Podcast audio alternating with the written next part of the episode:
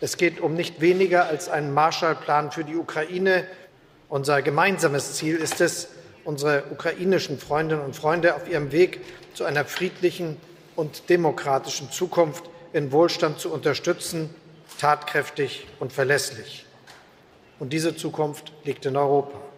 Bei der internationalen Expertenkonferenz zum Wiederaufbau der Ukraine in Berlin hat Bundeskanzler Olaf Scholz gerade ganz klar erklärt, Europa muss zusammenarbeiten, um die vom Krieg zerstörte Ukraine wieder aufzubauen. Auch die deutsche Wirtschaft soll dabei eine entscheidende Rolle spielen. Wir schauen uns deshalb mal genauer an. Wie hilft die deutsche Wirtschaft beim Wiederaufbau? Mein Name ist Gottfried Haufe. Hi.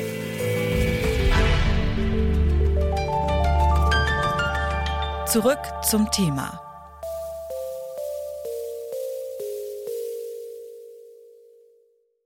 Über sechs Monate dauert der großflächige russische Angriff auf die Ukraine bereits an. Nicht nur die militärischen Schläge setzen dem ukrainischen Volk zu, auch die Zerstörung der Infrastruktur belastet die Menschen. Heizung, Wasser, Strom, in vielen Bereichen des Landes fehlt es an grundsätzlichen Dingen. Bei der Expertenkonferenz zum Wiederaufbau der Ukraine kamen nun Vertreter aus Politik und Wirtschaft zusammen. Mit im Gepäck war das Dossier Rebuild Ukraine. Wirtschaftsverbände haben damit bereits konkrete Ideen zum Wiederaufbau präsentiert.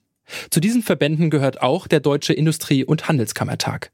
Vorstandsmitglied Volker Treyer hat mir erklärt, welche Dinge jetzt gerade besonders wichtig für die Ukrainerinnen und Ukrainer sind. Also die Nothilfe wirklich ganz konkret. Die Ukraine braucht 20.000 Dieselgeneratoren, sie braucht 1500 mobile Heizkraftwerke, sie braucht 3000 mobile Wasseraufbereitungsgeräte, sie braucht 300.000 elektrische Heizgeräte. Ich könnte weitermachen, um durch diesen Winter zu kommen.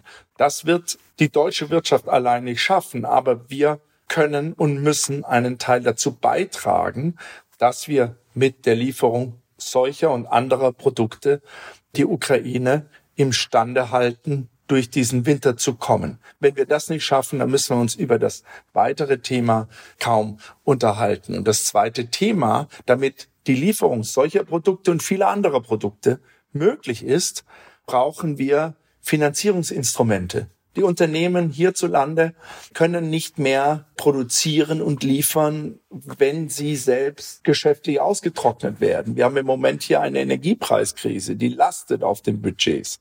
Also müssen sie mindestens halbwegs auf ihre Kosten kommen, um sowas zu produzieren. Dann müssen sie in Vorkasse gehen oder sie müssen in Vorleistung gehen. Sie müssen investieren. Sie müssen ihre Menschen bezahlen, die darin arbeiten. Und dann müssen sie darauf vertrauen, dass sie diese Kosten bei der Übergabe der Produkte an die Abnehmer dass sie wieder erstattet bekommen. Und dazu braucht es Finanzierungsinstrumente, die in Zeiten eines Krieges nicht so funktionieren wie in normalen Zeiten. Und da gibt ihnen keiner, wenn nicht der Staat, eine Exportkreditversicherung beispielsweise. Also jedenfalls nicht auf der, bis die Produkte dann auf der ukrainischen Seite von dort aus äh, bis zum Abnehmer gehen. Ich will das daran beschreiben, dass das auch zu diesen kurzfristigen Nothilfemaßnahmen zählt und dass das etwas ist, wo wirklich der Druck so hoch ist, dass man das mit stärkerer Vehemenz äh, vorbringen muss als in normalen Zeiten. Konkrete, schnelle Hilfen sind für die Ukrainerinnen und Ukrainer überlebensnotwendig, doch auch langfristig muss die ukrainische Wirtschaft stabilisiert und zu einem nachhaltigen und attraktiven Standort werden. Wie das funktionieren kann, habe ich Michael Harms gefragt, seines Zeichens Geschäftsführer des Ostausschusses der deutschen Wirtschaft. Die Ukraine ist das größte Flächenland in Europa, hat gigantische Potenziale, die sie leider bei weitem noch nicht äh, genutzt hat. Das hängt auch mit schlechten Rahmenbedingungen, mit Korruption äh, und Ähnlichem zusammen. Also das, das, auch das hat sich in den letzten Jahren in der Ukraine dramatisch verbessert, aber hier gibt es auch noch weiteres zu tun. Aber wie gesagt, von den Potenzialen her, zum Beispiel für die grüne Energieversorgung, für den IT-Sektor, für das Outsourcing für deutsche Firmen, für das Agrarpotenzial, für die Zulieferindustrie äh, in deutschen Industriebetrieben ist die Ukraine ein potenziell sehr, sehr reiches und sehr interessantes Land. Und sobald äh, Frieden herrscht und die Unternehmen investieren können, bin ich sicher, dass sie diese Potenziale auch nutzen werden. Ist es überhaupt möglich, jetzt schon von Wiederaufbau zu sprechen und tatsächlich damit auch zu beginnen, obwohl ja Bemühungen, die man jetzt schon trifft in ein paar Tagen, möchte man ja leider sagen müssen, ähm, zerstört werden könnten? Ja, also beginnen mit dem materiellen Wiederaufbau realistischerweise noch nicht oder nur im Sinne einer Nothilfe, aber planen, strukturieren, äh, das Geld besorgen und vor allen Dingen die Abstimmung und Priorisierung überdecken, weil darauf kommt es ja immer an. Das war auch ein bisschen ein roter Faden in dieser Konferenz von äh, Olaf Scholz, dass es nicht einen, einen äh, Geberwettbewerb geben muss, sondern eine Geberkoordinierung. Und das ist bei den vielen Akteuren, da gibt's ja die G7, die internationalen Finanzinstitutionen, die Europäische Union, äh, die einzelnen äh, Länder, das ist eine Mammutaufgabe und die muss gut überlegt und geplant werden. Und um diese historische Parallele zu bemühen, das habe ich auch auf dieser Konferenz gelernt, der Marshallplan wurde von den Amerikanern schon entwickelt und durchdacht, bevor sie überhaupt in den Zweiten Weltkrieg eingetreten sind. Also schon damals hat man sehr, sehr rechtzeitig mit dieser Planung begonnen. Jetzt äh, sprachen Sie von der historischen Dimension. Der Marshallplan ist natürlich ein sehr starkes Symbol, sehr, sehr bekannter Begriff und ist ja vor allem auch von den Amerikanern nach dem Zweiten Weltkrieg mit sozusagen einem Effekt auch für die amerikanische Wirtschaft dann eingeführt worden.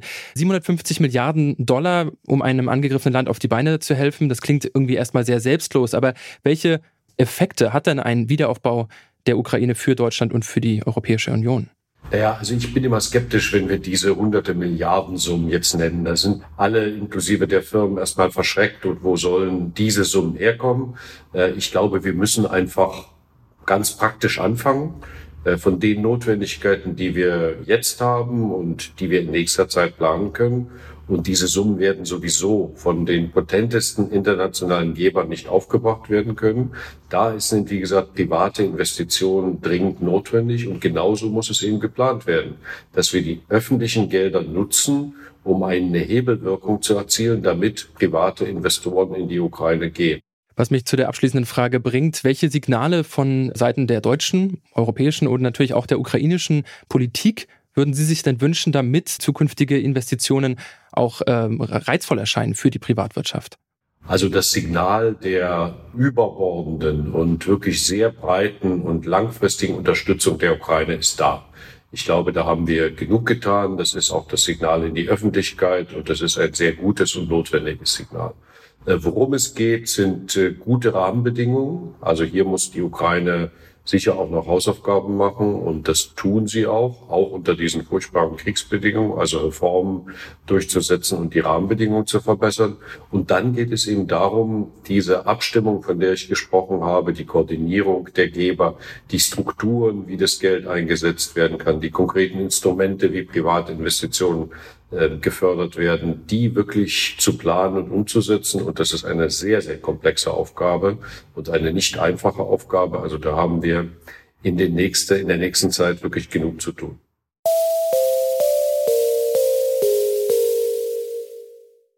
Eine funktionierende Heizung, fließend Wasser und eine intakte Stromleitung. Diese Dinge würden vielen Ukrainerinnen und Ukrainer helfen, durch den Winter zu kommen. Mit den entsprechenden Nothilfemaßnahmen wie Dieselgeneratoren und mobilen Heizkraftwerken sowie den richtigen Finanzierungsinstrumenten kann die deutsche Wirtschaft Betroffene schon jetzt unterstützen. Aber auch langfristig sind Investitionen deutscher Unternehmen wichtig, um für eine Zeit nach dem Krieg gewappnet zu sein, mit der Ukraine als stabilen und nachhaltigen Wirtschaftsstandort. Wenn ihr mehr zu dem Thema erfahren wollt, hört mal rein in unsere Themenwoche Krieg in Europa vom September. Das war's von uns für heute.